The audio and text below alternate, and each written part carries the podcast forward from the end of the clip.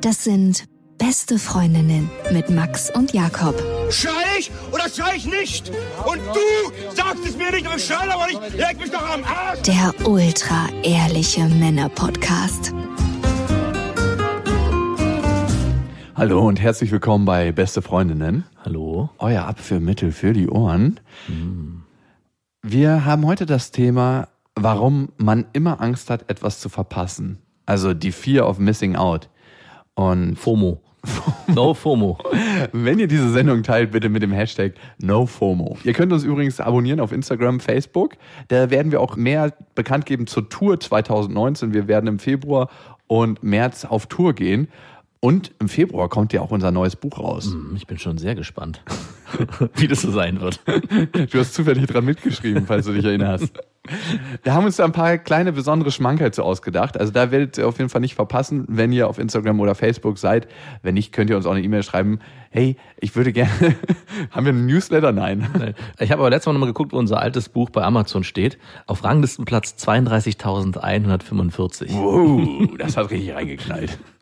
Und ihr könnt uns natürlich abonnieren. Wir werden natürlich viele Tourdaten auch bekannt geben über den Podcast. Wenn ihr uns abonniert auf iTunes, Deezer oder Spotify, dann werdet ihr es darüber erfahren. Und auf iTunes könnt ihr eine Rezension hinterlassen. Haben wir da jetzt eigentlich die 2000 Bewertungen Ja, wir haben schon 2030 Boah, Bewertungen. Wahnsinn. Wie fühlt es sich an, über 2000 Mal in deinem Leben bewertet zu werden? Genauso wie eine Bewertung. Es ist Alltag, weil du wirst ja jeden Tag von deiner Freundin bewertet. Oh ja. Hat die viel Kritik für dich eigentlich? Mhm. ich glaube auch berechtigt. Du bist zu faul, du bist zu faul, du bist zu faul. Aber warum sollte man irgendwas machen, wenn man weiß, es gibt eh Kritik? Dann kann man sich ja auch Kritik abholen für Dinge, wo man weiß, das stimmt. Das ist ja viel schmerzhafter als für Sachen, wo man weiß, es stimmt eigentlich nicht. Kritik ist mein Lob. Okay, wie geht das? Apropos, speaking of, ich lese mal eine Kritik bzw. eine Rezension vor. Kritik muss ja nicht immer negativ sein. Sie kommt von Nora. Ihr seid echt etwas Besonderes und ich will mich für euren Input bedanken. Dabei muss ich sagen, dass ich den meisten Hörern widersprechen muss. Ich finde Jakob sympathischer als den langweiligen Max. Ey, Ey, aber wo sie recht hat, ne? also ich glaube, da findet eine Namensverwechslung statt. Anders kann ich mir das nicht erklären. gerade für die Lebenseinstellung so authentisch und ehrlich wie möglich zu sein, einfach sehr zielstrebig. Ich kann mich sehr gut mit dir identifizieren und das sollte viel mehr verinnerlicht und praktiziert werden. And now kiss. Kennst du bei Susi und Strolch die Szene, Ja, wo sie die Spaghetti einziehen? genau. Und Meatballs mit der Nase zustupsen. Liebe Nora, ich habe mich soeben in dich verliebt. Könntest du bitte deine Nummer hier hinterlassen? Wann können wir uns treffen? Eigentlich lesen wir nur Negative vor, aber da es was Negatives gegen Max hatte, dachte ich, können wir das auch weiter. Wir müssen einfach ein bisschen mehr gegen dich wettern, dass wir wieder auf Augenhöhe sind. Ey, ich habe letztes Mal schon so krass rumgeheult. Ich glaube, es wurde genug gegen mich gewettert. Obwohl, da warst du ja der Böse. Du warst ja der Böse, stimmt. Ich bin immer der Böse und irgendwann wird wahrscheinlich bei mir rauskommen, dass ich seit Jahren ein böses Spiel treibe und ein richtiges Arschloch bin. Ja gut, das ist schon Ich wollte gerade sagen. da kommt gar nichts raus. Aber so richtig unehrlich noch dazu. So, es gibt, finde ich, zwei Sachen. Es gibt ein Arschloch sein und es gibt ein unehrliches Arschloch sein. Gibt's für dich so Sachen, die dich wirklich noch erschrecken können bei anderen Menschen? Also ich habe mich das letzte Mal auch gefragt, inwieweit würde man bei einem Menschen, den man schon lange kennt, von dem Abstand nehmen, wenn er sich in irgendeiner Form verhält oder irgendwas macht. Also ich weiß, früher war ich da viel radikaler, wenn einer irgendwie mich irgendwie hintergangen hat, hat gesagt, du bist nicht mehr mein Freund. Ja, oder wenn ich das bei meiner Tochter erlebe, das darf ich ja hier nicht sagen, ist es auch so, wenn da irgendwie mal ein Spielzeug weggenommen wird, ist man da so radikal und sagt, du bist nicht mehr meine Freundin. Aber umso älter man wird, und das merke ich bei mir selber, habe ich auch den Hang, mehr zu verzeihen. Also es gibt nicht mehr so viele Sachen, die Menschen in meinem Umfeld falsch machen können. Verzeihen oder Gleichgültigkeit? Ja, das ist genau die Frage, die ich mir auch stelle. Ist es Gleichgültigkeit? Ist man einfach nicht mehr so involviert? Ich unterscheide zwischen Menschen, die ich nicht wirklich kenne. Und mich schockt es nicht, wenn irgendein Schauspieler, der 50 ist, dann auf einmal mit irgendjemandem durchbrennt, die 25 ist. Oder Heidi Klum, die mit äh, Tom oder mit Bill Kaulitz zusammen ist. Stimmt, die ist ja mit dem Vielleicht ist sie mit ein, ich weiß nicht, ist sie mit beiden? Ein? ein flotter Dreier. Aber ich denke mir so, hey, warum nicht, ne? Lass sie doch. Ich meine, Frauen haben ja ihre sexuelle Hochphase auch mit 50 plus und ich glaube, ist sie da nicht schon angekommen? Ich weiß nicht, wie alt die ist, aber ich glaube, es geht jetzt gerade richtig los. Ich glaube auch. Aber ich meine jetzt schon im näheren Umfeld. Also ich meine jetzt schon wirklich Personen, die dich im Alltag und in Genau. Und genau darum geht's. Je näher Menschen an mir dran sind, desto moralisch strenger gehe ich mit denen ins Gericht. Also, naja, gut, kann ich auch so nicht sagen. Wenn ich an viele Kumpels denke, was die abziehen, so, wo ich mir auch manchmal kopfschüttelnd an den. Aber das betrifft ja dann nicht dich persönlich, sondern die machen oder die verhalten sich in irgendeiner Weise außerhalb und das Ja, kannst zwar verurteilen und sagen, das würde ich ja so nicht machen, aber es geht mir jetzt wirklich so um Verhaltensweisen, die dich betreffen. Also, weiß ich, ein Kumpel hintergeht dich Aber das finanziell zum Beispiel ver Ja, das geht veruntreut 1000 Euro, sage ich mal. Du hast ihm 1000 Alter. Euro geliehen und du sag, er sagt, ja, und da meine ich, ich, da würde ich, glaube ich, heutzutage wäre ich da nicht so radikal wie früher. Ich glaube, ich würde trotzdem noch sagen, das ist nicht in Ordnung. Wenn er mir aber eine gute Begründung geben würde dafür. Ich habe mir einen Schuss gesetzt und das war so geil. Ich habe mich das erste Mal wieder richtig geborgen gefühlt. So, oder was? Ist das eine gute Begründung? Ah, ich weiß nicht, da muss schon irgendwas, irgendwie, keine Ahnung, meine Tochter hatte nichts zu essen oder ich brauchte. Also ich merke schon, bei dir ist es nicht so. Also ich habe schon das Gefühl, je nachdem, wer das ist und wie er sich verhält und was es im konkreten Fall dann auch wirklich ist, kann ich mehr verzeihen als früher. Und es geht nicht Richtung in so eine Egalhaltung, sondern schon, ich habe das Gefühl, ich hinterfrage eher die Motivation, warum jemand was macht und kann dann auch eher verzeihen. Also Fehlverhalten ist für mich nicht immer gleich verurteilbar. Du setzt das Verhalten in den Kontext und entscheidest danach. Ja, genau. Aber das hätte ich früher so nicht gemacht. Also da hätte ich, wäre ich, trotz Kontext, hätte ich gesagt, egal, die 1000 Euro. Das ist mir wichtig, Ja, ja. ist mir wichtiger und ist mir scheißegal. Ob du dir einen Schuss setzt oder deine Tochter verhungert, ist der Kontext ist mir völlig egal. Also ich finde, es spielt nicht so eine Rolle, ob das jemand mit jemand anderen macht oder mit dir, weil potenziell, wenn er mit jemand anderem Scheiße abzieht, würde er das auch mit dir machen, weil es geht immer um Menschen, es geht immer um Mitmenschen und es spielt nicht so eine Rolle. Wenn jemand seine Freundin betrügt, würde er, wenn die Konstellation richtig ist, dich auch betrügen. Aber das bedeutet ja im Umkehrschluss, dass dein Verhalten, was du so die letzten zehn Jahre mit anderen Frauen Ja, am Tag richtig. hast, übertragbar ist auf alles andere und ich demnach auch hätte dir entsprechend skeptisch gegenüber sein müssen. Ich wundere mich schon seit Jahren, warum wir überhaupt eine Freundschaft haben. Ja, vielleicht, weil ich einfach mehr verzeihe. Aber ich war nie wirklich unehrlich. Hm, das ist in deiner eigenen kleinen Moralwelt funktioniert. Ich wurde nur nie gefragt konkret. Hm, genau. Das ist es doch immer, ne? Wenn ich konkret gefragt werden würde, ne, dann würde ich die Wahrheit sagen. Aber da ich nicht gefragt werde, muss ich auch nichts sagen. Mein Kunstgebäude steht auf einem Fundament, was ich mir selber in meiner Fantasie ausgedacht Liebst du mich jetzt gerade, meinst du? Oder Liebe, beschreib das mal. Was meinst du damit? Hast du noch andere Freundinnen?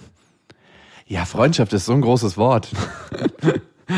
Also auch du setzt es da in den Kontext. Ganz genau. Ich finde das auch wichtig, dass man auch sowas in den Kontext setzt. Sehr gut. Fear of Missing Out. Also, warum man immer das Gefühl hat, etwas zu verpassen, das ist ja das Thema heute. Und komisch ist es, seitdem ich Vater geworden bin, ist das viel, viel weniger geworden. Also es ist, als ob man die ganze Zeit Angst hat, was zu verpassen, weil man seine Gene noch nicht weitergegeben hat. Und jetzt ist das so erledigt. Biologische Neandertaler-Erklärung. Ich brauche hier nicht mehr zu der Party gehen. mein Fortbestehen ist gesichert. Gesichert. Aber wie oft hatte ich früher bitte Angst, eine Party zu verpassen? Wie oft habe ich mich bitte hochgequält, weil ich dachte mir, ach ey, irgendwas Cooles könnte doch heute passieren. Und ich habe mit Frauen geschlafen, auch, auch oft aus der Angst, später das Gefühl zu haben, was verpasst zu haben. Nicht, weil ich immer super krass Bock darauf hatte in dem Moment. Natürlich wird man dann auch irgendwann horny und denkt sich so, ja, jetzt macht man das halt.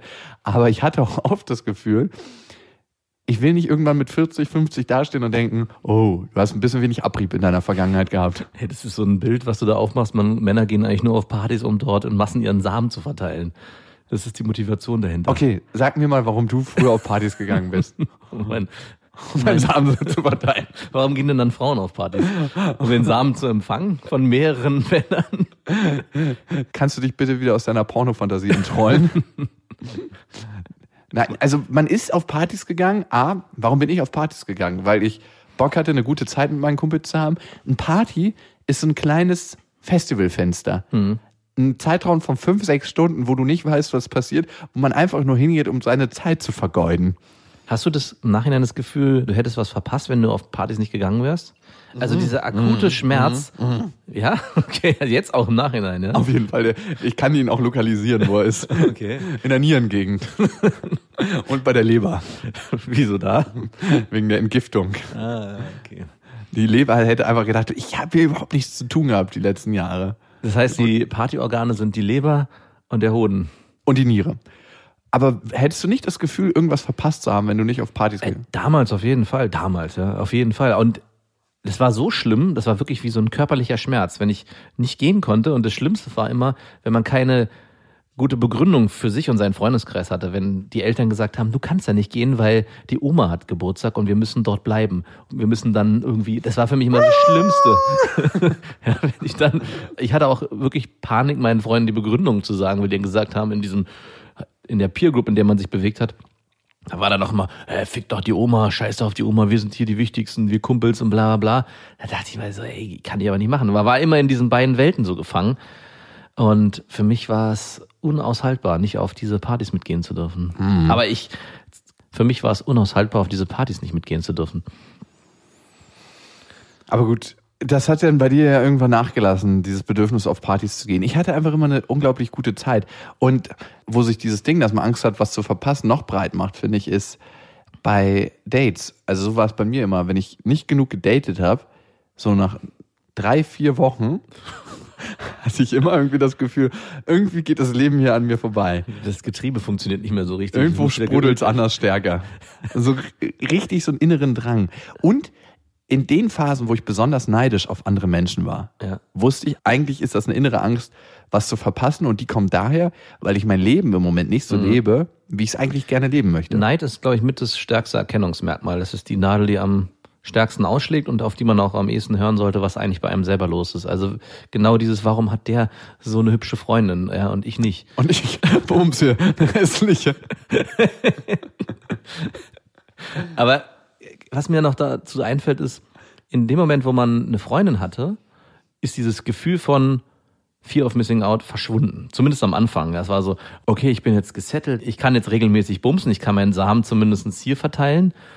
Aber spätestens, wenn sich das Gefühl wieder eingestellt hat, dass man wieder auf die Partys gehen wollte und mit seinen Kumpels sich treffen wollte, wusste ich auch ziemlich schnell, okay, mit der wird es nicht mehr lange gehen. Also das war für mich so ein zweites Signal. Die Liebe scheint hier nicht stark genug zu sein, wenn ich unbedingt mit meinen Kumpels oder auf Partys gehen will und da nichts verpassen will. Da hast du auf jeden Fall recht. Aber ich, ich frage mich gerade, ob das Gefühl von Missing Out gekoppelt ist mit dem inneren Antrieb. Ne? Weil ich hatte früher, ich habe immer noch einen sehr starken inneren Antrieb, aber ich hatte auch immer ein ein Gefühl von, ich könnte was verpassen und deswegen habe ich auch so viel gemacht. Ja. Und ob das in irgendeiner Form gekoppelt ist. Und ich glaube, dein Gefühl von Missing Out, also dein Gefühl von, ich könnte was verpassen, war viel geringer als meins. Ja, ich denke auch. Also mit hundertprozentiger Sicherheit. Zumindest in vielen Teilaspekten. Obwohl dein Gefühl von Neid größer war Nee, als auf mein. jeden Fall. Also krankhaft, krankhaft Du warst ja auch ganz lange auf mich neidisch, berechtigterweise. auf alle Aspekte in deinem Leben. Aussehen, finanziell, ein wunderschöner Körper, aber nicht auf deine weibliche Frauenhüfte, auf die war ich nie neidisch. die, die so dünn ist, dass man da einfach mit dem, ich, wenn ich stolpere und hinfalle, dann bricht ich die durch. Nein, man, es ist eigentlich so, dass wenn man dich von hinten sieht, denkt man, weiß man nicht genau, ob du ein Mann oder eine Frau bist, wenn du eine Mütze auf hast. Obwohl ich, äh, an den Schultern schon. Ja, hm. Fick dich, ey. Ich werde auch ganz oft in Saunen von Schwulen angemacht, weil die denken, oh, in den schönen Po kann ich mal schnell So rein. eine kleine, so eine kleine weg- zarte Hüfte, die würde ich mir mal gern gönnen. Die kann ich mit einer Hand festhalten. Und schön, oh. Da ist ja mein Unterarmgelenk breiter. Ich habe gar nicht so eine schmale Hüfte. Also, ich glaube, ich habe noch nie eine schmale Hüfte gesehen bei einem Mann. Das stimmt nicht. Du kannst es ja mal ausmessen, wir können es über Instagram posten und mal ein, ein Voting veranstalten. Okay, das machen wir. Ich wette, wenn wir die messen würden, wären die gar nicht so krass unterschiedlich. Müssen wir wirklich mal machen. Das Ding ist halt, dass bei mir das Schulter-Hüft-Verhältnis. Ja, ja, komm, jetzt redet das nicht schön. Nur weil du so eine fucking Speckhüfte ich wette, hast. bin mir sicher, ja, ich würde mir wetten, dass ich auch breitere Schulter. Ich würde auch Okay, wetten, das messen wir aus. das messen wir aus. Würde ich, würde ich Um, um, um was wetten wir? Ähm, Okay, wenn du verlierst, musst du mir einblasen. Wenn ich verliere, oder war das jetzt richtig von der Reihenfolge? das haben wir letztes Mal auch nicht herausgefunden. Was Nein, nehmen wir was anderes. Mhm. Was könnte es sein? Beim nächsten Auftritt nur in Boxershorts. Das ist ja kein Segen für die, die Zuschauer. Naja, nein. Natürlich, aber, ja, bei deiner schmalen Hüfte definitiv nicht, nein. Ich wurde übrigens noch nie von einer Frau auf die schmale Hüfte angesprochen. weil Frauen, Das traut sich keiner die haben zu dich auch sagen. nicht darauf angesprochen, dass du nur einen kleinen Penis hast.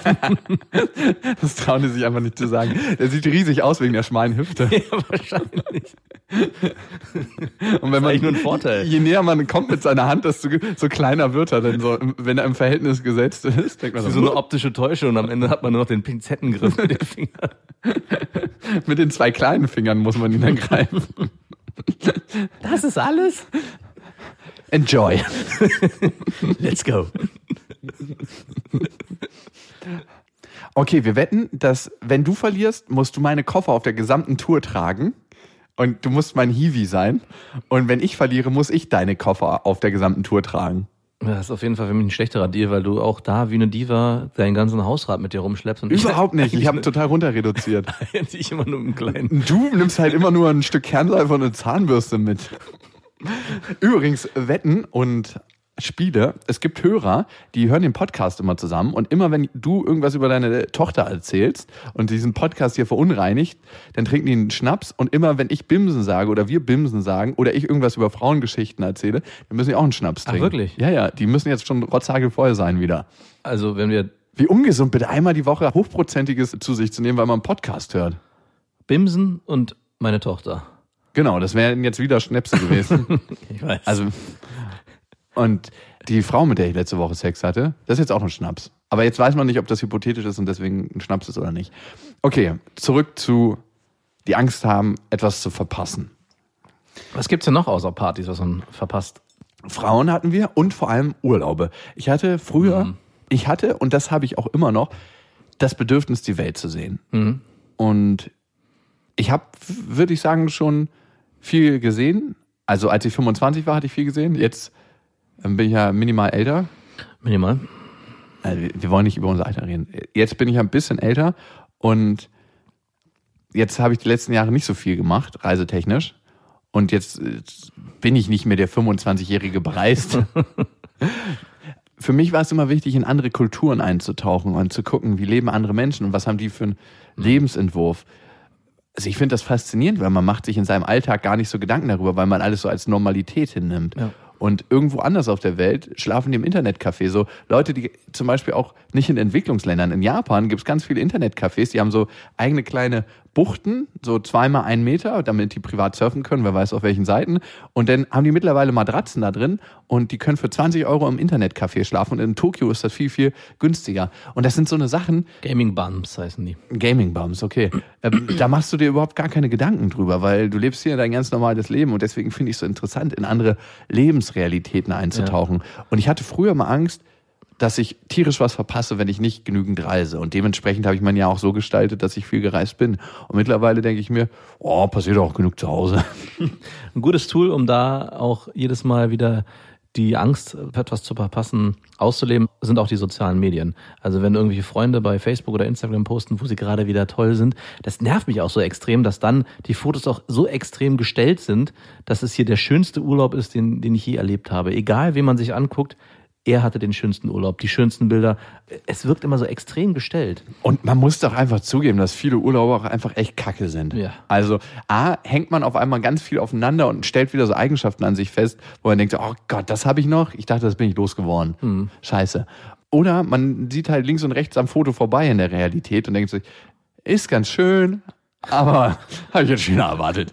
Ich meine, wenn ich daran zurückdenke, wie ätzend es früher war, wenn die Eltern den Urlaub Verwandten gezeigt haben auf dem Fernseher. Guck mal, wo wir waren. Und dann gab's so diese Dia-Show-Sessions. Ich weiß nicht, ob, das, ob du das überhaupt noch kennst. Und man da irgendwie eine Stunde damit verbracht hat, dass einer einem erklärt hat, wie der Urlaub war. Und ich meine, das ist heute ja eigentlich nochmal potenziert dramatischer, weil jeder in deinem Umfeld über Instagram und Facebook seine Urlaube dir eigentlich in die Fresse hält und sagt, guck mal hier, friss, wie, wie toll mein Urlaub war.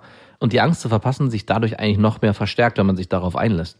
Hatte ich aber tierisch früher. Also Ja, teilweise immer noch. Also gerade jetzt mit Kindern kann man sich zumindest in den ersten Jahren nicht so frei bewegen, urlaubstechnisch, wie man es alleine konnte oder auch mit einer Partnerin.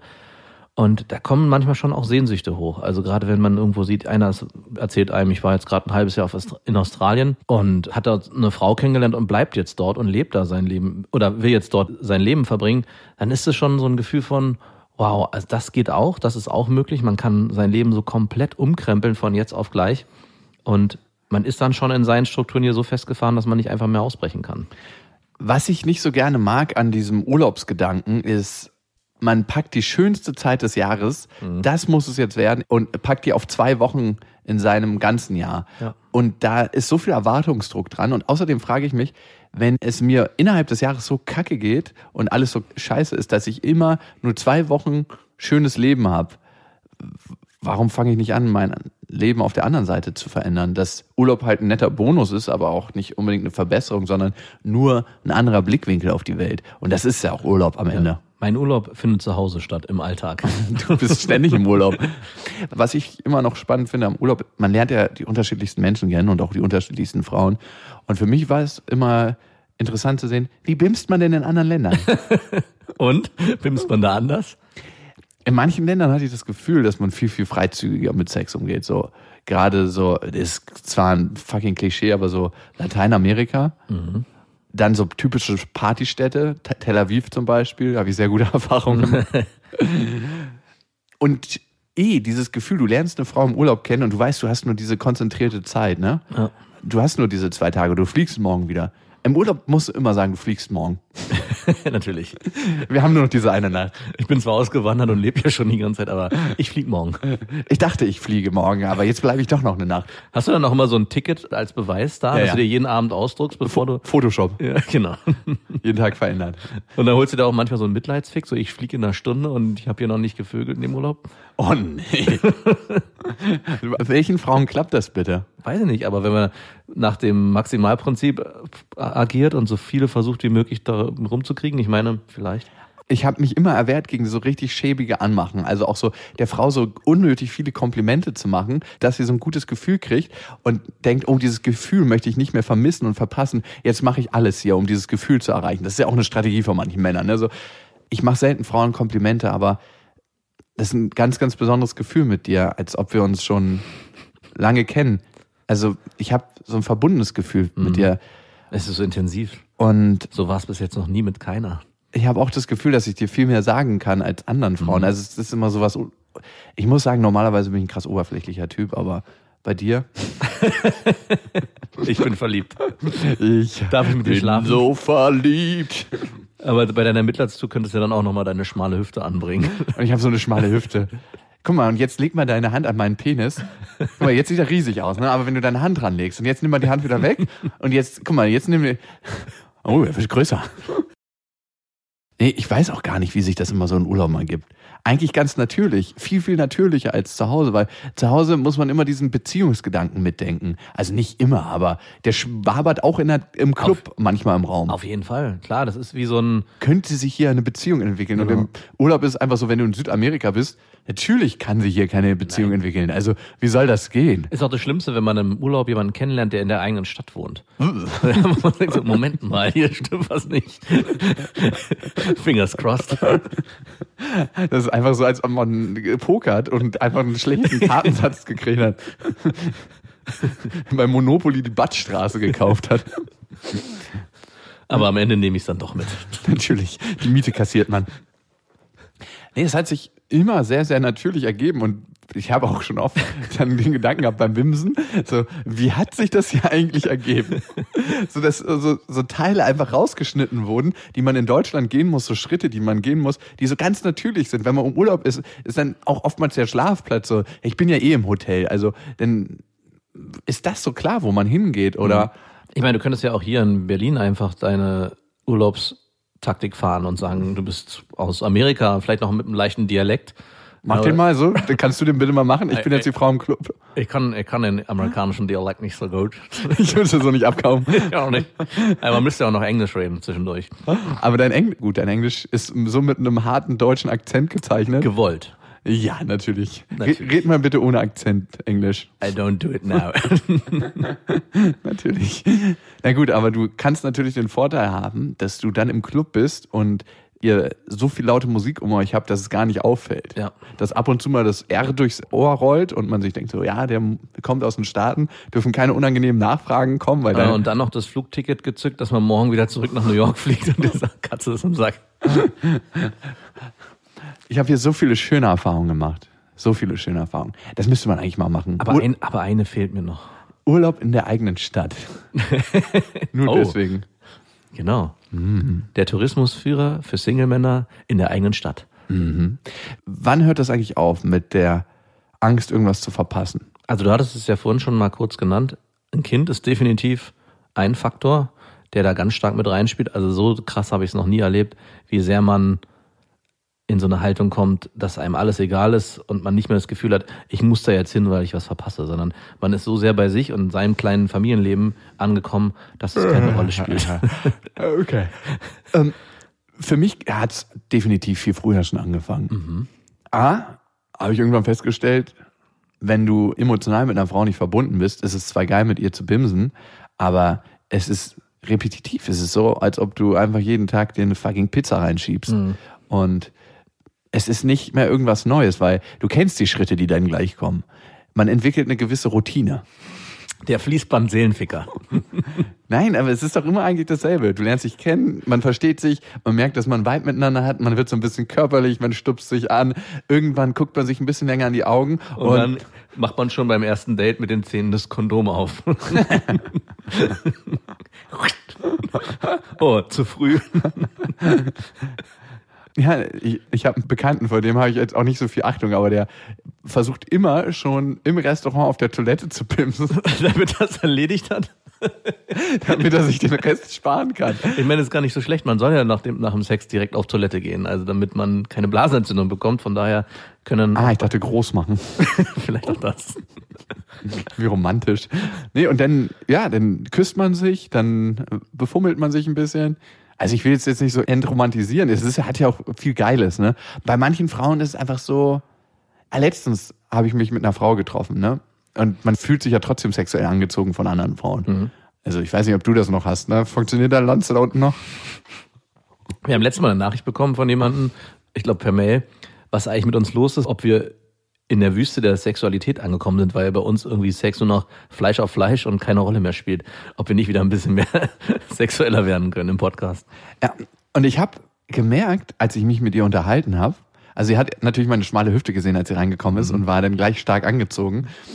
Und wir haben uns unterhalten und ich habe gemerkt, als ich ihr näher in die Augen geguckt habe, manche Frauen verunsichert das. Also nicht so creepy, ich warte vor deiner Tür in die Augen gucken, sondern so damit ein bisschen spielen. Ja. Und man hat gemerkt, dass sie sich, oder ich habe es mir eingebildet, Ich wollte gerade sagen.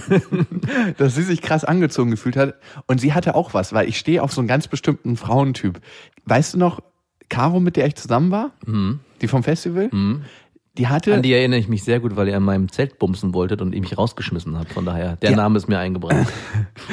Die hatte was sehr, sehr Niedliches. So. Die war eine hübsche Frau, fand ich, die hat ein sehr hübsches Gesicht gehabt, aber die hatte was, was man so beschützen wollte die ganze Zeit. Und trotzdem war die mega clever und du wusstest ganz genau, du brauchst sie überhaupt niemanden beschützen. Aber irgendwie hat die sowas in mir ausgelöst, das so war. Und die Frau hatte das genauso. Und das ist so, als ob ein Knopf bei mir gedrückt wird. Und ich hatte mir während des Gesprächs vorgestellt, wie es wohl wäre, wenn ich sie so hinten am Nacken packe, so ganz langsam und zu mir rüberziehe. Aber diese Fantasie, gerade so bei ersten Dates, ich glaube, die hat man ganz oft, wie das jetzt wäre.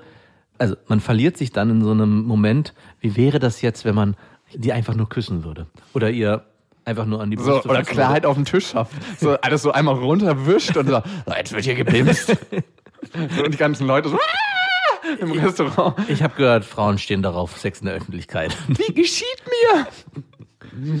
Die Leute sind voll entsetzt und sie würde es einfach so ganz so, ja, ich habe auch drauf gewartet. Weil manchmal, ne, wenn man, das habe ich zumindest gemerkt in Dates, wenn man damit so ganz natürlich umgeht und da gar nicht so eine große Sache draus macht, ist das für die meisten Frauen auch gar nicht so eine große Sache. Also, ja, dann wird hier gebimst und das ist schön. Also wollte ich eh. Ja, ich wollte eh auf Toilette bimsen, weil ich habe heute noch was vor. Pass, es kommt mir ganz gut zu Pass. Schön Zeit sparen. Nein, für mich muss es nicht sein, auf der Toilette zu pimsen. Habe ich jetzt auch noch nicht so oft gemacht. Ist nicht so der schönste Ort, finde ich. Ein Kumpel von mir macht das andauernd im Berghain. Also Oh. Auf der Toilette bimsen. Sie sind nicht bekannt für ihre sauberen Toiletten, sagen wir es so. Und was da alles rumliegt, ne? Nicht nur Menschen.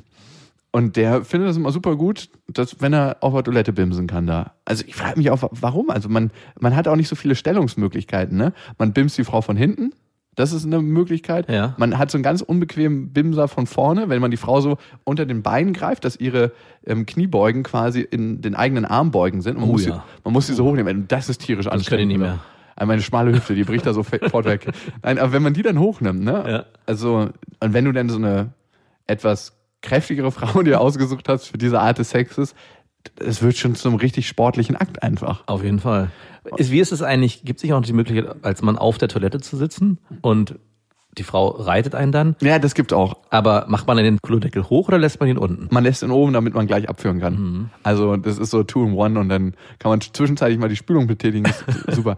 Aber da hätte ich immer, ich sitze ja in so einem Clubs nicht auf der Toilettenbrille, ne? Muss man einfach sagen. Ja. Also es gibt Leute, die machen sowas und es gibt auch Leute, die das nicht so schlimm finden. Wie präparierst du eigentlich eine Toilette, wenn du auf Toilette musst? Gute Frage. Ich weiß, ich soll meine Tochter nicht anbringen, aber ich war letztes Mal mit meiner Tochter auf einer Dixie-Toilette und die wollten natürlich sofort zack Königsdisziplin. drauf. Ne? Und ich so, nein, nein, Moment. Und ich habe mich auch gefragt, warum Lass sie doch einfach das Abenteuer. Stell dir mal vor, sie fällt in dieses Loch rein. Ich, mir ist schon mal passiert, dass wir auf einer Tankstelle an einer Raststätte waren und sie ist zum ersten Mal mit mir aufs Männerklo. Ich gehe mit meiner Tochter mal aufs Männerklo, weil es für mich einfacher ist.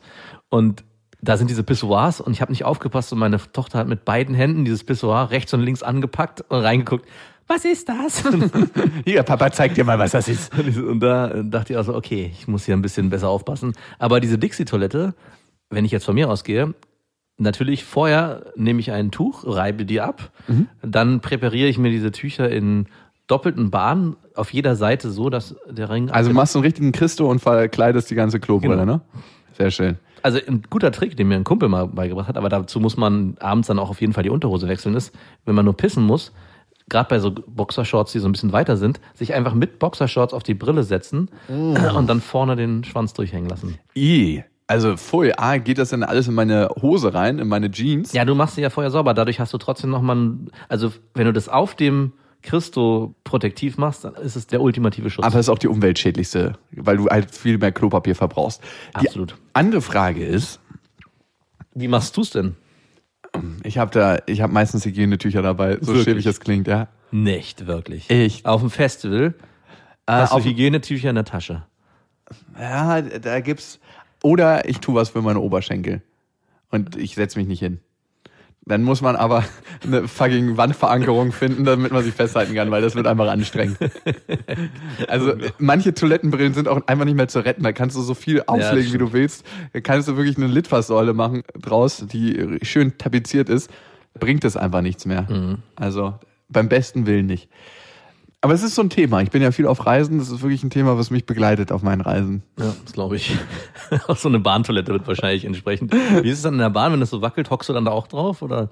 Ja, natürlich. Gerade, gerade so, wenn ich weiß, jetzt kommt hier eine weichenintensive Strecke, das ist mal meine Zeit, um auf Toilette zu gehen. Jawohl, hier wird man schön durchgeschüttelt. Das ist so eine Sache, da habe ich keine Angst mehr, das zu verpassen. Nein, ich auch nicht. Es gibt auch so Sachen, da hat man wirklich, die hat man oft genug erlebt. Aber ich muss auch sagen, auch bei Festivals und so, da hatte ich auch kein Problem mit, abends ins Hotel zu fahren. Früher hätte ich gesagt, es muss alles dazugehören. Ja, ich muss auf dem Gelände im Zelt schlafen, weil ich sonst was verpasse. Jetzt kann ich auch sagen, du, ich bin abends irgendwie, oder VIP-Bereich, in dem ich noch nie war, würde ich auch aushalten können. Also das ist eine Sache, glaube ich, die kommt auch, aber wir sind ja nicht so alt. Ich glaube, das ist eine Sache, die man mit der Zeit einfach akzeptiert, dass man nicht bei allem dabei sein muss. Und die Form, wie du bei einer Sache dabei bist, verändert sich ja auch. In meiner Hochphase des Verpassens oder wo ich Angst hatte, das zu verpassen, habe ich die Sachen auch so auf, aufgeschnabuliert und die gar nicht so richtig genossen. Ne? Ja. Also ich war bei meinen Schwestern, und das haben die mir irgendwann mal gesagt, ich war nie wirklich anwesend, weil das war nie eine Sache, wo ich Angst hatte, das zu verpassen. Es war immer ein toter Zeitblock für mich, wo ich gedacht habe, hey, dann bist du da und verschwendest vier Stunden deines Lebens, in Ja. Anführungsstrichen. Hier sammelst du Kräfte, darum habe ich meistens auch geschlafen bei meinen Schwestern. Also auf der Couch habe ich dann Wirklich? so zwei Stunden geschlafen und zwei Stunden war ich Wie ansprechbar. respektlos. Ich weiß. Wie lange ist es her oder ist es immer noch so? Drei Monate. Das hört sich an wie vor zehn Jahren. Es ist tatsächlich, also ist schon länger her. Mittlerweile genieße ich die Zeit total und bin auch gerne da und merke, dieses Gefühl, ich verpasse hier was, lässt auch immer mehr nach, je intensiver du die Momente lebst, in denen du dich eigentlich befindest. Hm, das Weil stimmt. Du hast nicht mehr das Gefühl, ich muss irgendwo anders sein, weil es woanders geiler ist. Ja, und es passiert auch nicht so Es sei viel. denn, bei, bei schlechten Sex, muss man einfach sagen, wie es ist. Da denkt man sich, oh, ich könnte jetzt auch irgendwie wie geilen Sex haben. Schläfst du da auch zwei Stunden und bist zwei Stunden dann wach? Generell reagiere ich mit Schlaf, wenn ich mich irgendwo gelangweilt fühle. fühle. Aber je intensiver tatsächlich du Momente lebst, desto weniger hast du Angst, Sachen zu verpassen. Das ist ein guter Rat und vielleicht auch ein guter Abschluss, um dem FOMO entgegenzuwirken. Und ich finde, wir machen noch eine Hörermail. Ihr könnt uns immer gerne schreiben an beste.bestefreundinnen.de und die Mail kommt von Martha. Sie schreibt, hey ihr zwei, ich bräuchte mal eure Einschätzung zur Freundschaft meines Mannes zu seiner Freundin. Er ist 47 und sie ist 21 Jahre alt. Jawohl. Wow, das ist schon ein ganz schöner Gap. Also ich weiß nicht, ob ich mich total super austauschen könnte mit einer Frau, wenn ich 47 wäre und ich mit einer 21-jährigen.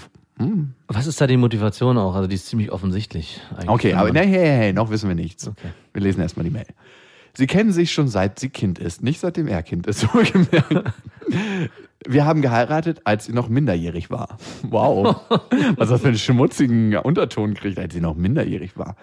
Mehr und mehr Das bedeutet 15 maximal. Ja, vielleicht. Mehr und mehr fängt mich diese Freundschaft an zu stören. Es gab mittlerweile ein paar Situationen, die mir etwas eifersuchtsmäßig aufgestoßen sind, was ich eigentlich gar nicht möchte, aber komisch ist es halt langsam schon. Sie waren mal mit unseren Kindern in der Kirche und kamen eine Weile nicht zurück. Ans Handy ging auch keiner. Als ich sie suchte, uh, das ist auch eine Maßnahme, saßen sie Arm in Arm sitzend am Spielplatz und mein Mann erklärte unserer Jüngsten, dass er gerade nicht aufstehen wolle, weil er gerade etwas mit ihr kuscheln will. Äh, vielleicht konnte er auch nicht aufstehen. Weil er eine Lanze hat. Das war auch das Erste, was mir gekommen ist. Sofort. Ich muss hier gut gerade sitzen, gerade wenn er so eine lockere Hose anhat. und man eine. Baumwollhose. Ist eine Baumwollhose. Papa, was ist das? Du gehst jetzt mal wieder auf die Schaukel. Papa muss hier was erledigen. Das machte mich deshalb eifersüchtig, weil er mich sehr selten nur noch in den Arm nimmt. Und wenn ein Kind was will, springt er sofort auf. Uh, okay. Aber gut, die Hormone gehen mit ihm durch. So 21-Jährige, da werden die Hormone so ein bisschen getriggert. Durchgerüttelt. Er telefoniert auch regelmäßig mit ihr und scheint, obwohl er sonst leider nicht so ist, bei ihr recht redselig zu sein.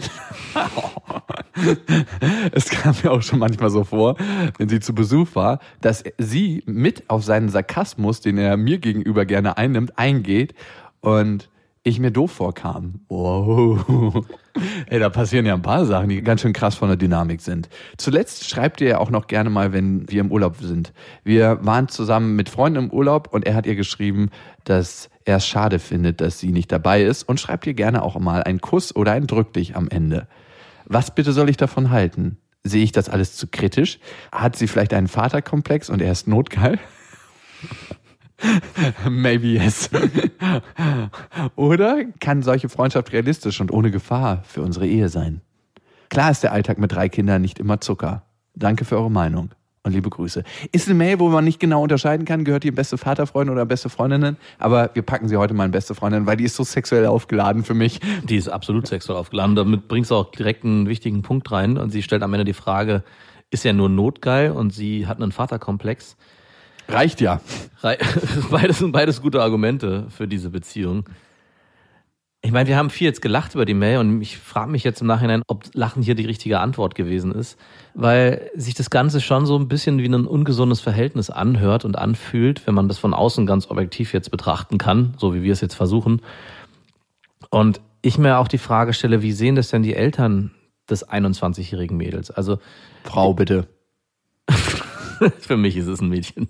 Für mich ist eine Frau. Ja. Und ich denke, das ist auch ein guter Ansatzhebel für dich, dass du in die offene Kommunikation gehst mit den Eltern von ihr, mit ihr und deinem Mann. Also Wow. die Signale, die Wirklich? Ja, wirklich. Weil Okay. die Sig also ich ist, wir müssen davon ausgehen, dass die Signale, die sie sieht, eins zu eins auch so stimmen, dass er sie in den Arm nimmt, dass er mit ihr viel Zeit verbringen will, dass er nicht aufstehen kann, weil er eine Lanze hat. Das wissen wir nicht. Das wissen wir nicht. Und ein wichtiger Faktor für mich ist, er kennt sie schon sehr, sehr lange und es kann alles unter dem Denkmantel sein, ja, ja, das ist ja nur eine Verwandte aus dem näheren Umfeld und wir haben halt so ein gutes Verhältnis. Äh, Trotzdem ist es wichtig, gerade wenn so ein großer Altersunterschied vorherrscht, eine gewisse Distanz zu leben und bestimmte Dinge gehören da, glaube ich, einfach nicht rein. Also Arm in Arm auf dem Spielplatz zu sitzen über einen längeren Zeitraum ist kein normales Freundschaftsverhältnis von einem 47-Jährigen zu einer 21-Jährigen, die sich schon über so einen langen Zeitraum kennen. Also finde ich von meiner Warte her aus Für schwierig. dich vielleicht nicht. Ich finde das toll. Nein. Also, Schön, dass du am Anfang gesagt hast, dass du der Sympathischere bist. Ich glaube, damit hat sie das erledigt. Das war Ironie übrigens. Ich weiß schon. Ich weiß schon, wo ich hier stehe. Aber wir müssen uns auch mal an den 47-Jährigen reindenken, ne? Hm, ist schon. Also als reiner triebgesteuerter Mann muss ich sagen, ist eine 21-jährige Frau einfach mal eine verdammt attraktive Frau, die man mit 47, mit 57 und mit 67 noch bimsen will. Dagegen kann man sich nicht wehren. Das ist die fucking eigene Biologie. Und jeder Mann, der das Gegenteil behauptet, lügt. Also jeder Mann, der nicht sagt, dass er Bock hat, mal mit einer 21-Jährigen zu bumsen, der ich, also ich kann es mir nicht anders vorstellen. Vielleicht wird meine Lebensrealität irgendwann noch mal anders, wenn mir die Lanze jedes Mal abknickt, wenn ich irgendwie versuche, Sex zu haben. Aber nein, also und das ist für ihn ja auch ein schönes Kompliment. Ne? Ja, genau. Und man muss auch sagen, vielleicht meint er das auch tatsächlich nicht sexuell, ne? Aber dieses Kuscheln kommt mir komisch vor. Weil das ist für mich eine Grenze, die ich nicht überschreiten würde. Wenn ich sage, ich fühle mich einfach freundschaftlich von jemand angezogen, dann muss ich nicht mit dem lange kuscheln und krieg dabei keinen Boner, aber das wissen wir tatsächlich nicht. Also kommt es mir vor. Da ist eine Grenze, die ist fein und die ist auch sehr, sehr, die wird er sich selber vielleicht auch noch nicht mal so eingestehen. Ja. Hey, das ist ja alles total freundschaftlich und das ist auch alles Also- total okay, weil ich lebe es ja auch so total offen. Wie rechtfertigt er das denn vor seiner Frau? Also, ich habe vorhin ja Mädchen gesagt. Also entweder ist es das Mädchen, was er schon lange kennt, wo einfach eine gute Beziehung vorherrscht, ja. Oder es ist eine vollwertige Frau und er sieht sie auch so an, dann ist auch ein Kuscheln ein stärkeres Signal, als einfach nur mit der irgendwie Zeit zu verbringen. Also ich finde, gerade in so einer Konstellation und gerade auch, weil die sich schon über einen längeren Zeitraum kennen, ist es mehr als nur einfach nur, also da verschwimmen so ein bisschen die Grenzen. Das ist das Problem. Also diese Zeit, die sie Ja. sich schon kennen, die ist, finde ich, fragwürdig und finde ich auch gefährlich, weil man weiß nicht, was sie, also die 21-Jährige, für ein Verhältnis zu ihm aufgebaut hat Ja. über die letzten Jahre. Wenn die sich schon sehr, sehr, sehr lange kennen, und das tun sie ja, dann war da irgendwann mal eine andere Dynamik, nämlich väterlicher Freund genau. Und jetzt ist sie einfach in einem anderen Alter, wo sich sexuell höchstwahrscheinlich mehr für Männer interessiert. Und da kann es sein, dass er in ein anderes Bild gerutscht ist Ja. oder immer noch in diesem Bild ist und er denkt, er ist in einem anderen Rahmen jetzt mit ihr zusammen. Mhm. Das weiß man alles nicht. Und ich glaube, ein sehr konkretes Gespräch wäre dafür ganz hilfreich. Und was manchmal helfen kann, hat der Mann Töchter? Also hat dein Mann Töchter? Mhm. Und wie wäre es für ihn, wenn seine 21-jährige Tochter nach der Historie mit einem 47-jährigen Fucker, äh, Dude, Dude nicht zusammen wäre, aber Zeit verbringen würde. Und es kommen mir diese ganzen freudschen Versprecher, weil ich wahrscheinlich schon einen sehr, sehr fokussierten Blick auf die Sache habe, ohne andere Möglichkeiten mit einzubeziehen. Vielleicht sind sie tatsächlich nur befreundet. Also, was ich noch am Abschluss sagen kann, du hast ein komisches Bauchgefühl zu der Sache und ich glaube, da ist auch ein Grund für vorhanden, dass du dieses komische Bauchgefühl entwickelt hast. Und es bringt nichts, dieses Bauchgefühl weiter in sich reinzufressen, sondern ich glaube, du musst versuchen, wirklich in das offene Gespräch zu gehen und die Sachen auch zu benennen, was dich daran stört. Und dann ist es Aufgabe dieser beiden Parteien aufzuschlüsseln, dass da nichts dabei ist und vielleicht auch ihr ein gemeinsames Setting entwickelt, was normal ist. Swingerclub? Genau, was normal ist und was nicht normal ist. Man könnte die Sache auch noch erweitern. Wie ist es denn, wenn die 21-Jährige jetzt einen Freund haben würde und dann den 47-Jährigen mit ihr so auf der Bank sitzen sehen würde? Ich glaube, der wäre auch nicht begeistert. Also da würde genauso ein Verständnis von uns kommen, dass das einfach eine Grenze überschreitet, die man auch als väterliche Bezugsperson respektieren sollte. Ja, interessant wird es wirklich, wenn die Konstellationen sich verändern. Wenn du, wenn du, liebe Martha, auch einen 21-jährigen Freund hast und wenn die 21-jährige mit einem anderen Mann zusammen ist und zusammenkommt, wie verändert sich dann dieses freundschaftliche Verhältnis von deinem Mann zu ihr? Ist es dann immer noch oder verliert ihr dann das Interesse? Also das sind interessante Fragen, die man auch mal stellen Ja. kann. Und wenn er sich dem ehrlich hingibt, dann wird das ein sehr, sehr interessantes Gespräch werden. Und eins will ich auch noch sagen, was mich bei der Mail ein bisschen gestört hat, ist, dass du in so eine Opferrechtfertigungshaltung gekommen bist, dass du versuchst, Gründe dafür zu finden, warum dich das stört und ob das denn ein Problem ist, dass es dich stört. Ist es vielleicht, dass du dir Fragen stellst, ist es normal, mache ich mir zu viel Gedanken? Ich würde nicht sagen, dass du dir zu viel Gedanken machst. Du machst dir berechtigt Gedanken und ich würde dich ermutigen wollen, dass du da wirklich in den direkten Kontakt gehst und Sachen auch benennst, wenn dir die stören. Ich meine, es ist dein Mann, also ihr seid in einer partnerschaftlichen Beziehung. Das ist dein Leibeigener. Ihr seid, ihr seid in einer partnerschaftlichen Beziehung zusammen und wenn er jetzt mit einer Älteren sich genauso verhalten würde, würdest du dann andere Maßstäbe anwenden? Also ich finde das schwierig. Wie gesagt, sie ist eine vollwertige Frau mit 21 und sie und ich würde an deiner Stelle sie auch so betrachten und er muss sie ganz genauso betrachten. Ja, Auf jeden Fall. Allerdings kriegen wir hier nur eine sehr, sehr spitze Perspektive auf die ganze Geschichte. Dein Mann müsste uns nochmal schreiben und die 21. Und dann würde sie wieder auch gleich die Nummer hinterlegen. Martha, viel, viel Glück auf deinem Weg. Danke, dass du uns geschrieben hast. Danke für dein Vertrauen.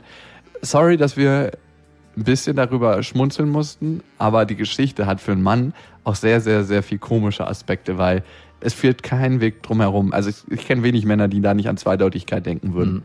Ich auch nicht.